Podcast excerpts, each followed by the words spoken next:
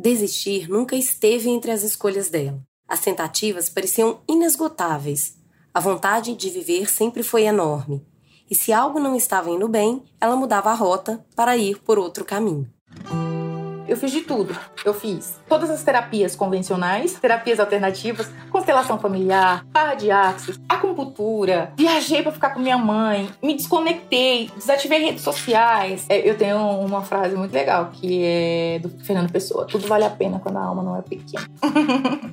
Hoje, a gente vai conhecer um pouco da história da Simone, que desde que se tornou policial vivenciou uma série de desafios na carreira que a adoeceram mentalmente. Por falta de acolhimento no trabalho, ela foi em busca por conta própria da sua melhora e tem conseguido.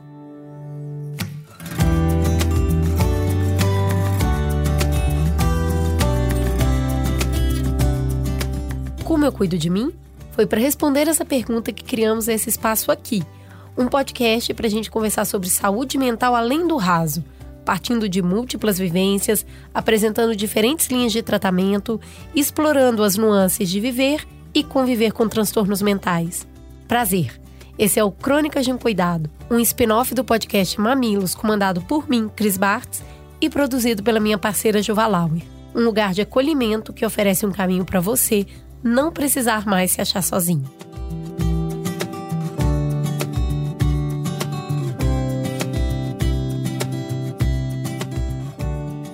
A Simone tem 33 anos, é policial militar e hoje mora em Madrid, na Espanha. Ela se mudou para o exterior esse ano porque foi aprovada em um mestrado em Direitos Humanos. Ela também é formada em Geografia e em Direito. À primeira vista, naquele primeiro contato, a Simone parece uma pessoa de poucas palavras. É séria e direto ao ponto. Mas bastaram poucos minutos de conversa para ela mostrar um sorriso leve e entusiasmado. E como as palavras lhe caem bem. Ela é super falante. Ela me contou que nasceu numa cidade no interior de Rondônia chamada Cacoal e morou boa parte da sua infância em um sítio. Era uma vida mais pacata. Ela morava com a irmã mais nova e com seus pais, que eram casados na época. Era uma família mais conservadora e humilde. A vida da Simone e da sua família começou a passar por uma transição brusca quando a sua mãe adoeceu. Para fazer um bom tratamento de saúde, eles precisaram se mudar de estado e morar em uma capital, onde geralmente estão os melhores tratamentos. Por privacidade, ela prefere não falar qual local era esse. A ideia era morar em uma nova cidade por um tempo, enquanto a mãe dela se tratava, mas o retorno à cidade natal acabou nunca mais acontecendo. E essa mudança de estado também veio acompanhada de novas perspectivas. Eu acho que veio coisas boas, porque assim, a gente teve oportunidades de estudar. Eu tenho muito orgulho de falar isso. Eu sou, eu sou a primeira neta, tanto da família paterna quanto da família materna, a ter nível superior. E hoje eu tô aqui fazendo um mestrado na Europa. Então, assim, eu tenho muito orgulho dessa história. Ela lembra que sentiu falta inicialmente do sítio que morava, mas nunca foi um problema muito grande estar longe. Ela era adolescente estava animada com as mudanças. Além disso, o foco era estar perto da mãe e aproveitar as novas oportunidades. Mesmo assim, começar uma nova vida não foi fácil. Nessa época, ela estava completando 15 anos e a sua nova rotina se dividia entre estudar e trabalhar. Foi super difícil, porque a gente chegou a morar de favor em casa de, de parentes, até minha mãe conseguir se estabilizar. Minha mãe começou a trabalhar como empregada doméstica e eu como babá, minha irmã também como babá depois de um tempo e eu também cheguei a trabalhar como empregada doméstica. Com o dinheiro que recebia, ela ajudava nas contas da casa e separava uma parte para investir em cursos, principalmente de informática. Como a família era religiosa, a mãe sempre muito católica, no tempo que sobrava entre os estudos e o trabalho, ela se divertia na igreja. Era lá que ela extravasava e fazia amigos no grupo de jovens mas era no estudo que ela queria focar. Ela sabia que era só por meio do estudo que ela poderia mudar a sua realidade. Daí, no terceiro ano do ensino médio, ela fez uma prova e foi aprovada em uma bolsa 100% integral em uma das melhores escolas da sua cidade. Esse acesso mudou muita coisa dali para frente. No final do ano, outra surpresa. Foi aos 18 anos que ela foi aprovada no curso de História em uma universidade federal. Nos primeiros semestres, ela teve acesso a muita informação que não conhecia, e aí, com as descobertas históricas, a Igreja Católica parou de fazer tanto sentido para ela. Mas ela também acabou perdendo o encanto pelo curso e preferiu trocar a área de estudo. Com o apoio da família, fez outro vestibular e foi novamente aprovada, dessa vez em geografia. O sonho dela era direito, mas ela achava que não ia conseguir passar. Ledo engano. Ela também foi aprovada anos depois nesse curso. Bom, aos 19 anos, a Simone trabalhava à noite em uma loja de telefonia móvel, estudava durante o dia e já morava sozinha. Era cansativo, mas era o que pagava as contas. Mas aí, durante esses anos em que ela tinha que se desdobrar para dar conta do que precisava, ela descobriu que um concurso para a Polícia Militar estava aberto. Ela me contou que nunca tinha sonhado em ser policial, mas o concurso tinha vagas para mulheres e ela gostava de estudar e tinha um bom físico para fazer a prova. Eu não estava estudando. e eu falei assim: bom, o que, que eu tenho chance de passar aqui? É, mas ainda com o pensamento daquela menina do interior que eu acho que de alguma maneira ela ainda tá aqui em mim. O que, que eu tenho chance de passar? Aí eu olhei os editais, tinham lá polícia e bombeiro que tinha teste físico. E eu falei, bom, eu sempre fui boa nisso, tipo, de teste físico. Então, eu tenho chances de eliminar. E as vagas eram específicas para mulheres, porque assim, acho que eu nem sabia o que era polícia. E aí, fiz, e foi uma coisa muito doida, porque eu não estudei. Mesmo sem muita dedicação, outra conquista. Ela foi aprovada. A menina era boa mesmo. Logo depois que soube da aprovação, ela pediu as contas no trabalho para começar a sua vida como PM no quartel. Ela me contou que caiu de paraquedas naquele local. E logo no início, o treinamento, a nova rotina, a nova postura, nada daquilo era fácil. Era uma coisa muito doida e eu falava, meu Deus, o que, eu tô fazendo aqui? Eu não preciso disso daqui, mas ao mesmo tempo eu pensava, eu não posso sair daqui, porque se eu sair daqui, o que eu vou fazer? Eu já tranquei a faculdade, é, pedi conta do meu trabalho. E, assim, eu tenho uma coisa muito, muito engraçada, que assim, quanto mais desafiador é, mais eu, eu preciso tentar, né? Então, assim, se você fala assim, mas você não dá conta, eu, eu vou dar conta, eu vou de alguma maneira. Apesar da felicidade de ter sido aprovada em mais um desafio na sua vida e ter a estabilidade de um concurso público, a Simone estava se sentindo perdida, mas ela queria dar conta de tudo.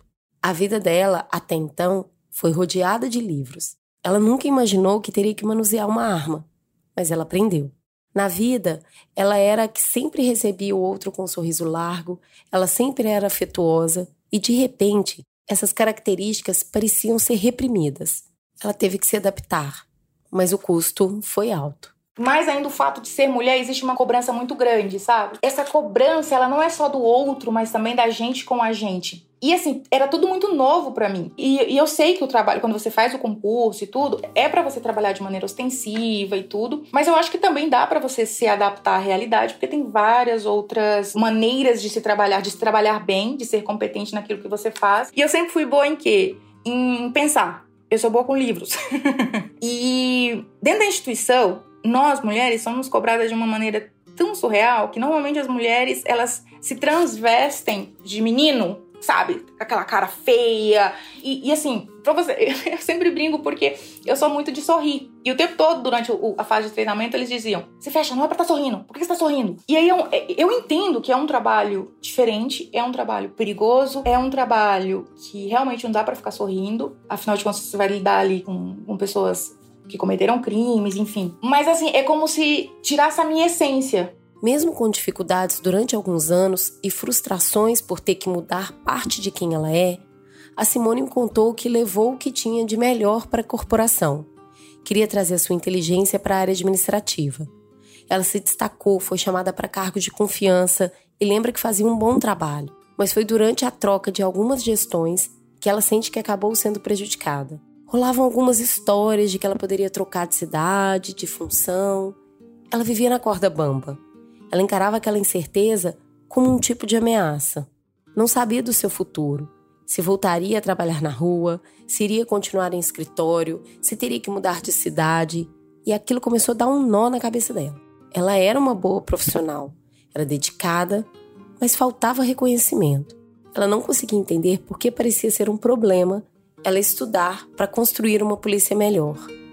E aí, é, um, um, dia eu recebi uma, uma chamada e, e, um colega me disse: Olha, eles disseram que não vão te mandar para o interior, mas eles vão te mandar para um batalhão no centro e você vai trabalhar na rua para você aprender a ser polícia. Porque ainda existe essa mentalidade que você só é polícia se você for ostensivo, se você for marrento, cara de bravo, até os dentes, assim. e essa não sou eu. eu, eu, eu, realmente sou a policial dos direitos humanos. A Simone me conta que desde que passou no concurso começou a cuidar da sua saúde mental. De tanto ser desacreditada, ela fazia terapia para tentar reprimir ainda mais seus sentimentos e o olhar do outro que muitas vezes a frustravam. Eu fiz um ano de terapia porque eu tinha uma dificuldade muito grande em aceitar que eu precisava estar na instituição, né? Então assim, eu precisava aceitar aquilo de tanto que porque, assim, no processo de formação eu ouvi muito: você não serve para isso, você não serve para isso, isso daqui não é para você. É muito doido, sabe? E aí, assim, você tem que ter uma estrutura psicológica muito forte. E eu acho que eu não tinha, né? É uma situação muito complicada, porque você precisa daquilo financeiramente, ainda bem quando você. Ainda mais quando você vem de uma realidade financeira muito humilde. Em 2018, os sintomas de ansiedade e depressão apareceram com mais frequência. Ela tinha insônia, ausência de ânimo, sentia um aperto no peito, falta de ar e uma tristeza profunda. A rotina no trabalho era cada vez mais estressante. Nesse momento, ela percebe que começa a adoecer mentalmente e ela sabia que tinha relação direta com o trabalho. Na época, a chefia parece não ter se importado com as queixas. Mesmo ela dando atestado de psiquiatria, explicando toda a situação, não havia apoio institucional.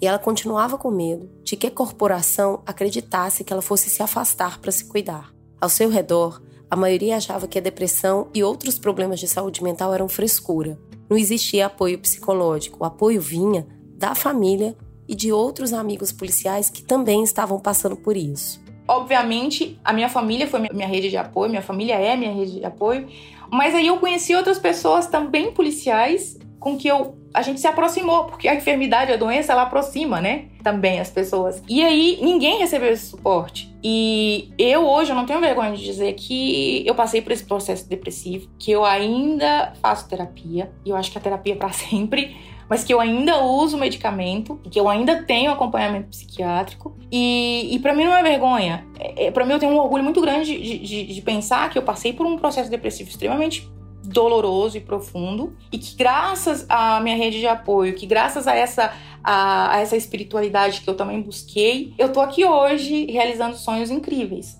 Sabe? Mas, por exemplo, eu tenho uma amiga que, ela, que também é policial que ela tem vergonha de dizer que, que teve depressão, que tem depressão.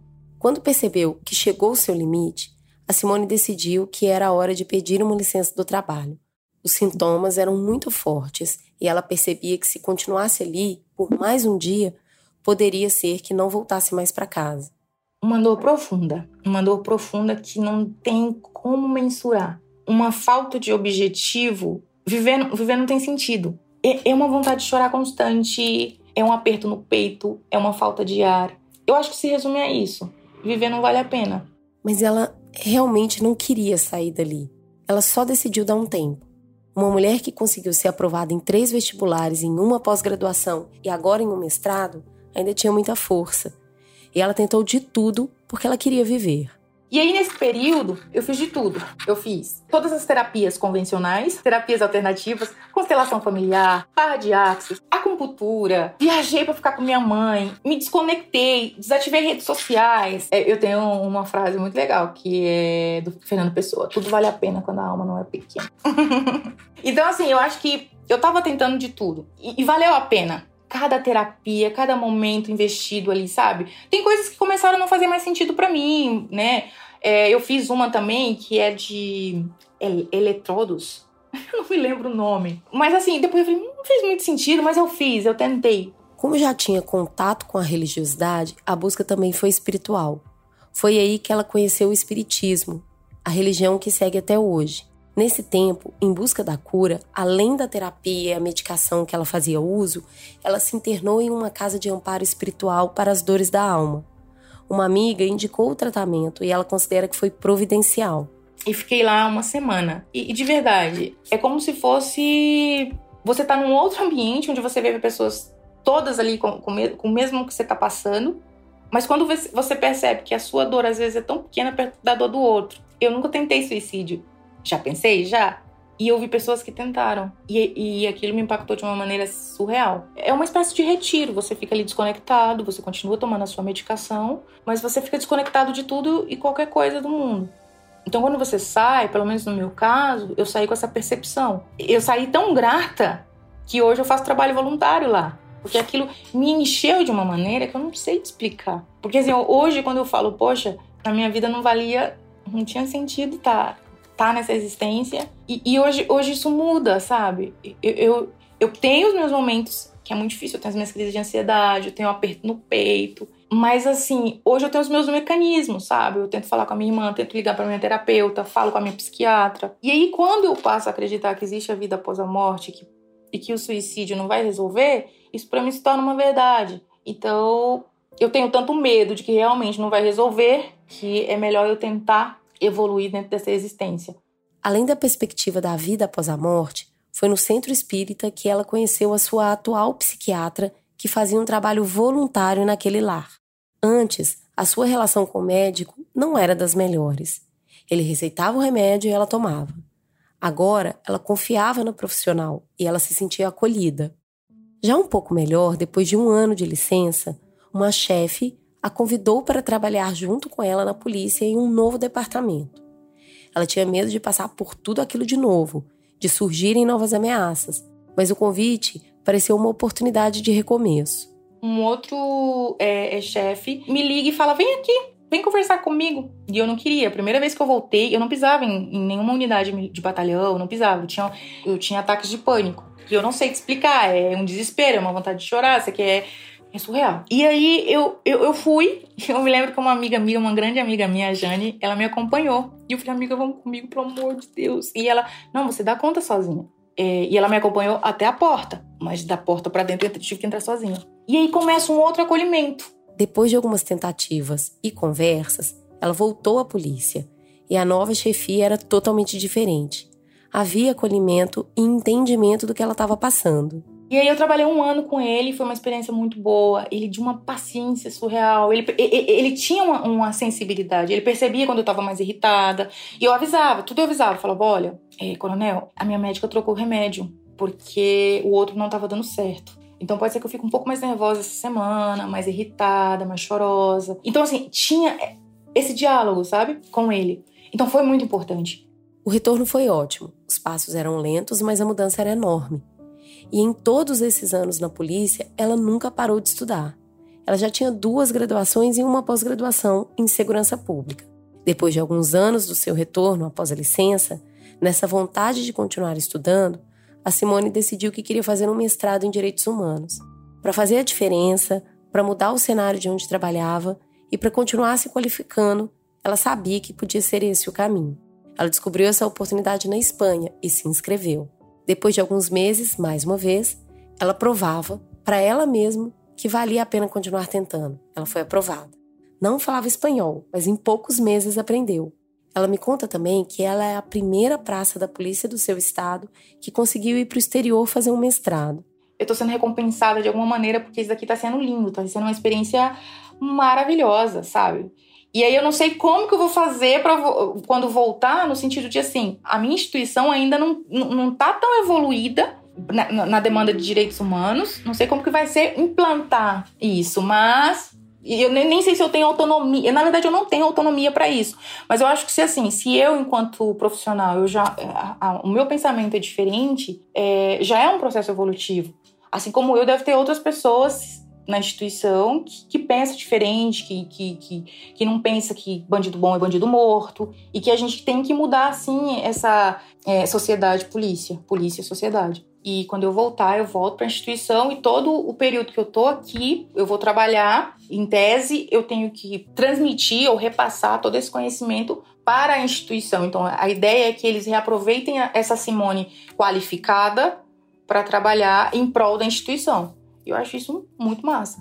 Hoje, ela está no primeiro ano do mestrado e continua com a sua rede de apoio e vê com outras perspectivas o retorno para a polícia. Ela sabe que não existe uma fórmula para ficar bem. O que tem são mecanismos de busca para estar melhor, para viver bem. E isso é uma constante tentativas, erros e acertos. ela continua cuidando da sua saúde mental e a vontade de aproveitar a vida continua presente na menina, que vez ou outra se vê como uma garota frágil do interior. Até porque, no fundo, é, eu tenho essa sensação de que eu sempre quis, de alguma maneira, viver, sabe? Que, que viver para mim é importante. Por mais que eu tenha passado por tantos momentos difíceis, ainda passo, porque vai passar. Né? A gente vai passar. Eu acho que eu sempre tive ganas assim de viver, sabe? Então, acho que isso me ajuda também.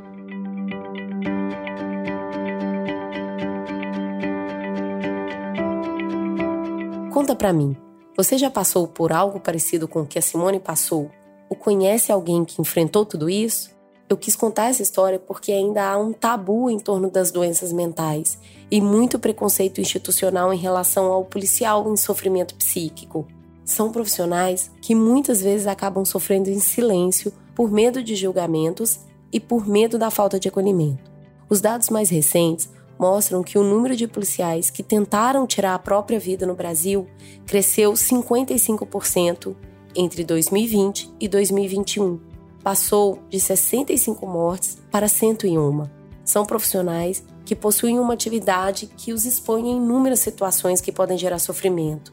E para entender mais sobre esse tema, nós ligamos para o Rafael Alcadipani, que é professor da Fundação Getúlio Vargas e especialista em segurança pública.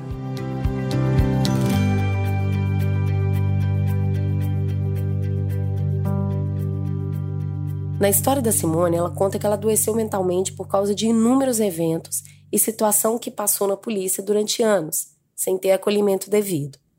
No contexto social, onde ser policial é lidar com riscos, adversidades, pressões, desvalorização, descrédito que as instituições de segurança passam, qual a importância de colocar a saúde mental dos policiais em pauta como uma prioridade? É, de fato, os policiais eles estão entre os grupos sociais né, de profissionais que lidam com as piores situações da sociedade. Ele é o único profissional que, quando ele escuta um tiro, ele vai para ver o que é e colocar sua vida em risco. Ele é o único profissional que vai ver é, homicídios, vai ver crianças em situações que estão deploráveis quando sofrem violência, mulheres que apanharam do marido. Então, ele está lidando com tudo aquilo que é de pior na sociedade. Diante disso, os policiais, não apenas no Brasil, mas no mundo todo, eles têm uma pressão psicológica muito grande. Eles recebem uma carga psicológica e emocional muito grande para poder, ao realizar o seu trabalho. Isso faz com que a gente tenha que os nossos policiais eles estejam entre as maiores taxas de suicídio de policiais do mundo. E policiais já são um dos grupos que está entre a maior taxa de suicídio. O que a gente vê, então, por outro lado, é que as instituições policiais, porque são muito masculinizadas, porque são feitas muito de homens, né,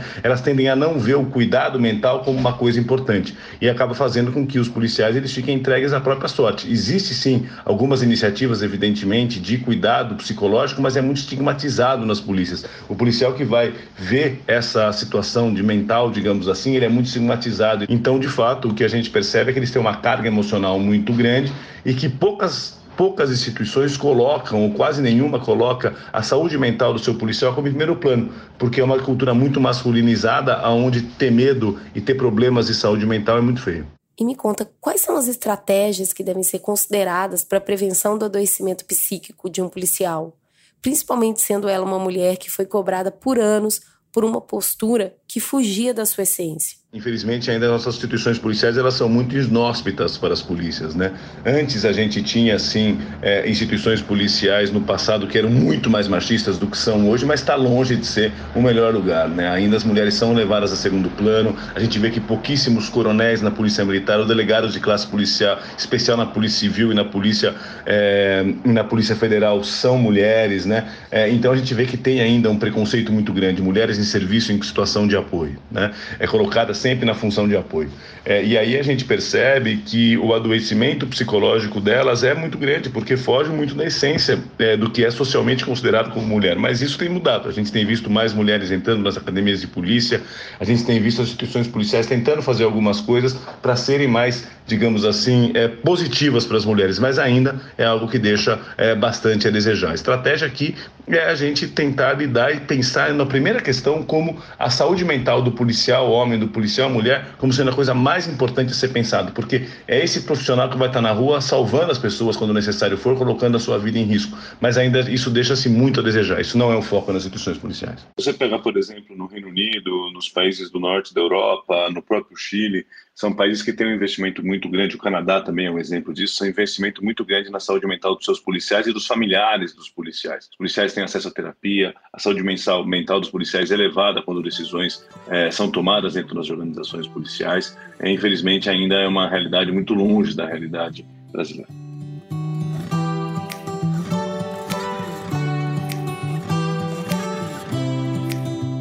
Boa conversa hoje, hein? Eu senti que avançamos nesse tema. Eu agradeço a Simone por me contar a sua história e você por me ouvir. Se quiser, você pode contar a sua história para mim. É só entrar no perfil mamilospod lá no Instagram. Ali tem nos destaques um formulário que você pode escrever a sua história. Quando ela for selecionada, a gente entra em contato para fazer uma conversa. Se preferir, você pode usar o bom e velho e-mail no endereço mamilos@b9.com.br. Eu prometo que eu vou escutar você e procurar um profissional para nos ajudar a avançar na busca de uma vida com mais saúde mental. Um abraço apertado, se cuidem e até o próximo Crônicas de um Cuidado.